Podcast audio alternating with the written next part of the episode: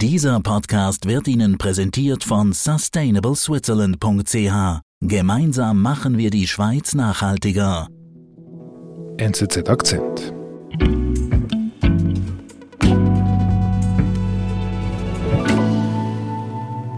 Kevin, warum sprechen wir gerade jetzt über Querdenker? Warum über Corona-Diktatur? Ich meine, es ist Sommer und Corona subjektiv gesehen, das ist also jetzt wirklich ein bisschen in Vergessenheit geraten. Das ist es ja eigentlich auch. Aber wir sprechen heute über die Geschichte von Andreas und Anna. Mhm. Und der ganze Hintergrund, das ist alles erst vor kurzem bekannt geworden. Mhm. Wir wissen eigentlich erst jetzt, was aus ihnen geworden ist. Aus Dokumenten und Briefen geht hervor, äh, dass die beiden eben Querdenker sind, Impfskeptiker.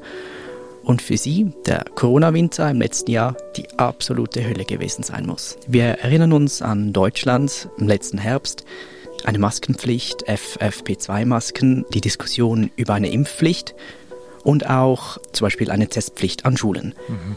Für die beiden muss es sehr schlimm gewesen sein. Sie schreiben von bürgerkriegsähnlichen Zuständen, einer Corona-Diktatur und einem Überwachungsstaat, bestehend aus Angst, Krieg und Krankheit. Also für Sie war diese Corona-Zeit die Hölle. Genau, das muss sehr schlimm gewesen sein für Sie. Und Sie haben sich darum entschieden, wir gehen, wir hauen ab. Anna und Andreas sind Corona-Flüchtlinge und Kindesentführer. Kevin Capellini erzählt, wo das Paar Zuflucht fand vor der angeblichen Corona-Diktatur und selbst vor der Polizei. Kevin, erzähl mir ein bisschen von Andreas und Anna. Diese beiden haben ihren Job verloren während der Corona-Pandemie. Mhm. Sie waren beide in der Eventbranche tätig, er als Makler für Eventtickets und sie eigentlich als relativ erfolgreiche Sängerin. Sie war unterwegs in Paris, Mailand, Berlin okay. ähm, als Sopranistin mit Orchestern und sie beide haben Kinder aus früheren Ehen. Also die sind ein Paar. Genau, die sind ein Paar. Die sind verheiratet und haben je ein Kind, eine Tochter aus einer früheren Beziehung. Okay. Und während Corona stecken sie natürlich in einer Krise, haben keinen Job, hast du gesagt. Genau, sie haben beide ihren Job verloren. Mhm. Und sie haben Mühe mit den Maßnahmen. Der, der Vater zum Beispiel, der schreibt der Schule, dass er nicht einverstanden ist mit der Maskenpflicht. Er möchte nicht, dass seine Tochter geimpft wird, dass sie nicht getestet wird. Und sie kommen damit nicht klar in Deutschland. Mhm. mhm. Und dann, was machen die? Und dann, eines Tages, im Herbst im letzten Jahr, rufen sie ihre Ex-Partner an. Mhm. Andreas ruft seine Ex-Frau an und Anna ihren Ex-Mann. Mhm. Beide bitten um Erlaubnis, um ihre Kinder für einen Wochenendtrip nach London mitnehmen zu können. Mhm. Zu viert als Patchwork-Familie. Mhm. Ich merke, ich spüre, ich höre, das ist kein Wochenendtrip. Sie steigen zwar schon in ein Flugzeug und sie reisen auch ab, nur kommen sie nicht in London an. Mhm. Ui. Und da sind ja noch Kinder dabei. Genau, sie sind zu viert, also sie nehmen ihre Kinder mit. Mhm. Und nicht nach London. Nicht nach London. Die hauen ab mit den Kindern. Genau, die hauen ab. Es handelt sich hier um eine Kindesentführung oder im juristischen Sinn ein Kindesentzug. Aber es ist eine Entführung. Okay. Sie möchten nicht, dass ihre Kinder eben getestet werden oder, oder überhaupt geimpft werden. Und sie möchten daher auch ihre Kinder in Sicherheit bringen, weg von Deutschland in ein Land, das eben diese Maßnahmen nicht hat. Und darum müssen sie weg. Mhm. Wohin reisen sie? Das weiß erstmal niemand. Und die Ex-Partner? Also wie reagieren die darauf? Sie wissen nicht, wo ihre Kinder sind. Das muss man sich mal vorstellen. Sie denken, sie sind in London, aber dort kommen sie gar nicht an. Mhm, mh. Sie beginnen dann zu suchen, eigene Ermittlungen anzustellen, aber zu Beginn wissen sie nicht, wohin dass die Reise gegangen ist. Mhm, mh. Es taucht dann ein paar Tage später ein Abschiedsbrief auf. In dem verabschiedet sich der Vater von seiner Ex-Partnerin und er erklärt, warum er mit den Kindern abgehauen ist. Eben wegen der Corona-Pandemie er fürchtet sich vor einem Krieg in Deutschland, vor einem totalitären Überwachungsstaat. Und darin schreibt er dann auch, dass er seine Kinder weggebracht hat aus Deutschland via Madrid nach Paraguay in Südamerika. Paraguay. Genau. Wir sind gleich zurück. Gemeinsam machen wir die Schweiz nachhaltiger.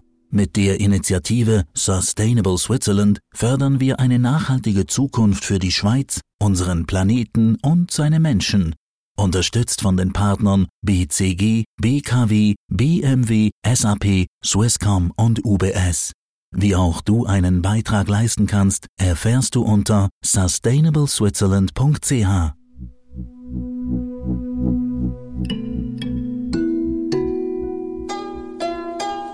Paraguay, also warum Paraguay?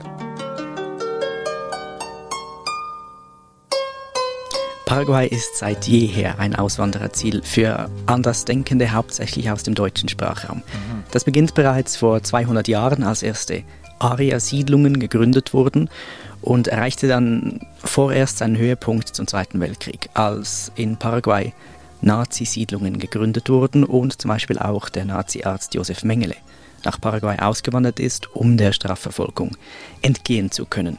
Mhm. In letzter Zeit dann hat Paraguay sich vor allem erfreut an Auswanderern aus, äh, aus Deutschland, Österreich und der Schweiz, die den Corona-Maßnahmen entgehen wollten. Mhm. Querdenker. Und dorthin zieht es Andreas und Anna.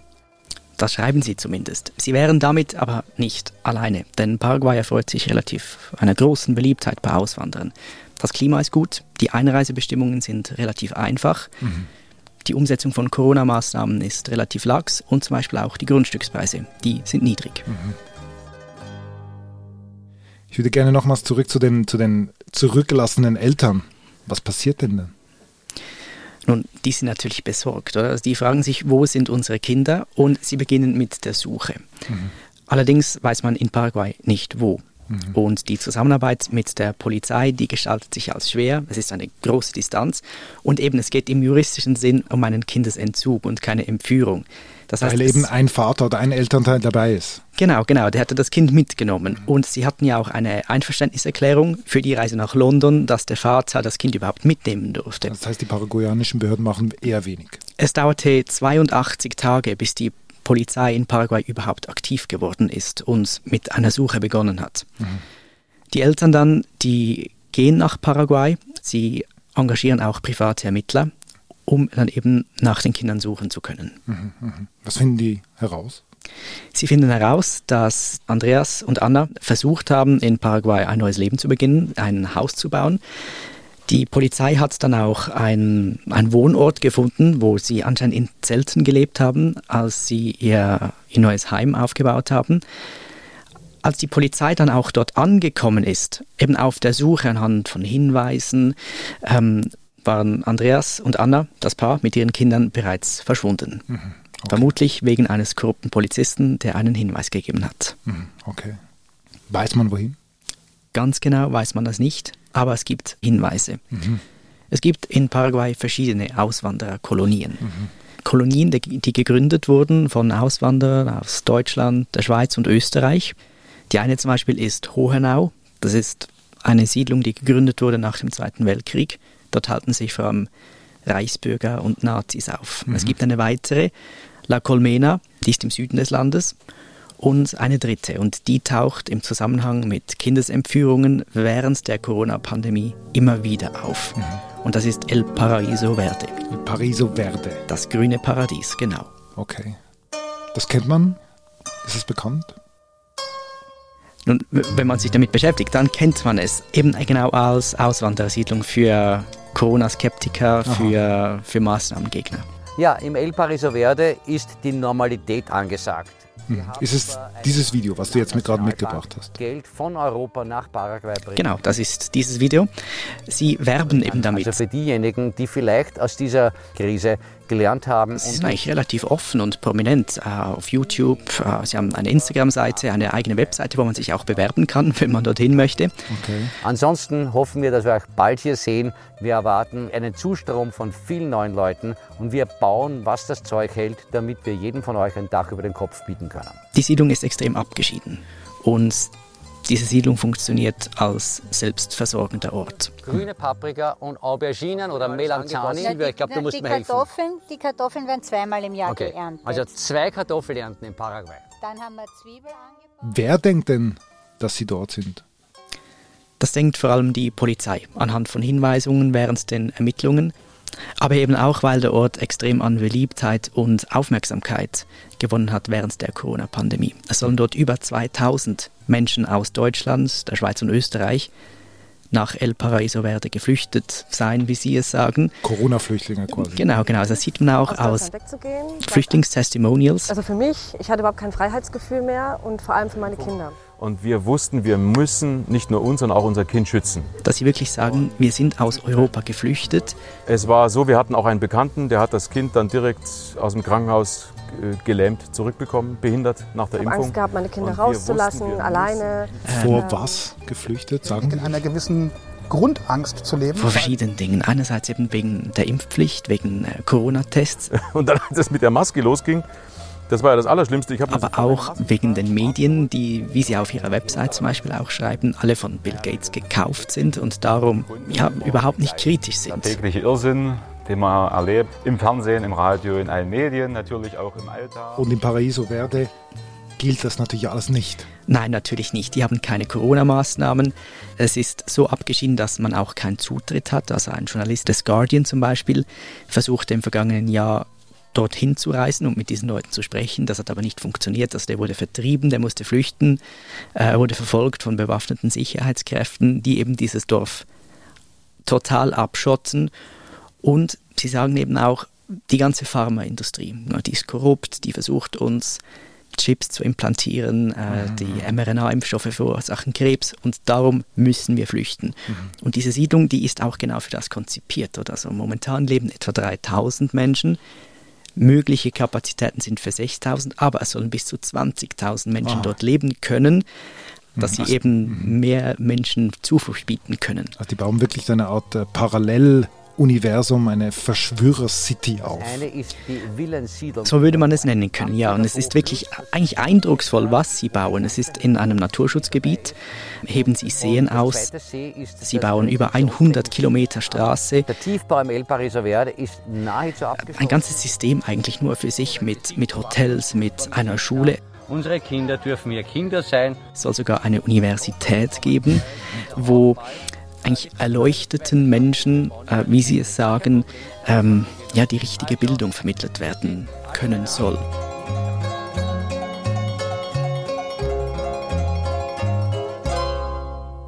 Mhm. Und dort sind, vermutet man, Andreas und Anna mit den Kindern. Genau, das vermutet man.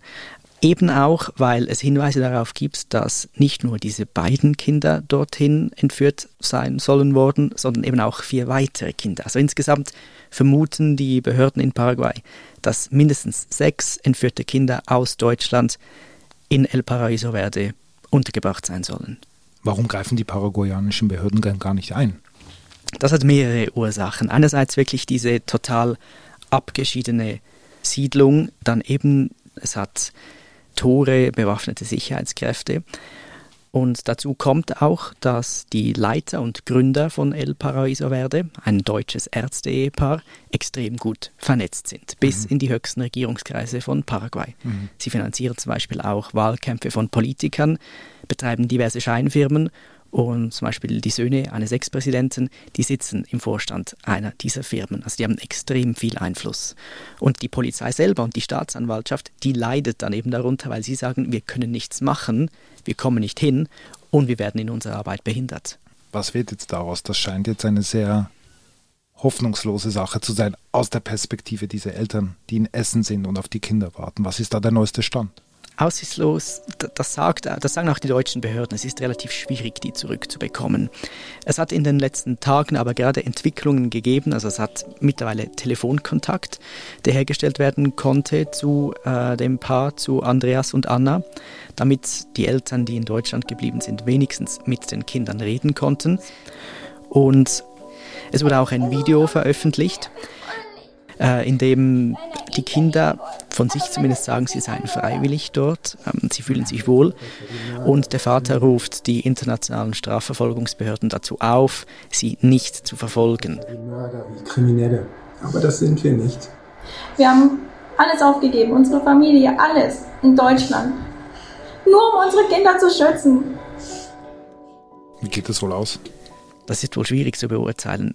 Ob eine wirklich eine Kooperation hergestellt werden kann, dass diese Kinder zurückgeholt werden können. Das zumindest ist das, was die Behörden in Deutschland, die aktiv geworden sind und natürlich auch die Eltern versuchen zu erreichen. Die sind mittlerweile zum zweiten Mal wieder in Paraguay. Die Mutter zum Beispiel hat den Job aufgegeben und sucht nach diesen Kindern wieder selber vor Ort im Land und versucht so an ihre Tochter heranzukommen und diese nach Deutschland zurückzunehmen. Lieber Kevin, vielen Dank. Danke. Ja, es ist tatsächlich schwierig gewesen in diesem Fall. Allerdings ist nach der Aufnahme mit Kevin nochmals Bewegung in die Sache gekommen. Die Suche hat ein Ende. Nachdem Andreas und Anna per internationalem Haftbefehl gesucht worden waren, haben sie sich jetzt doch der Polizei gestellt und die Kinder den lokalen Behörden in Paraguay übergeben. Den beiden Mädchen geht es gut und sie sollen in Kürze nach Deutschland zurückgebracht werden.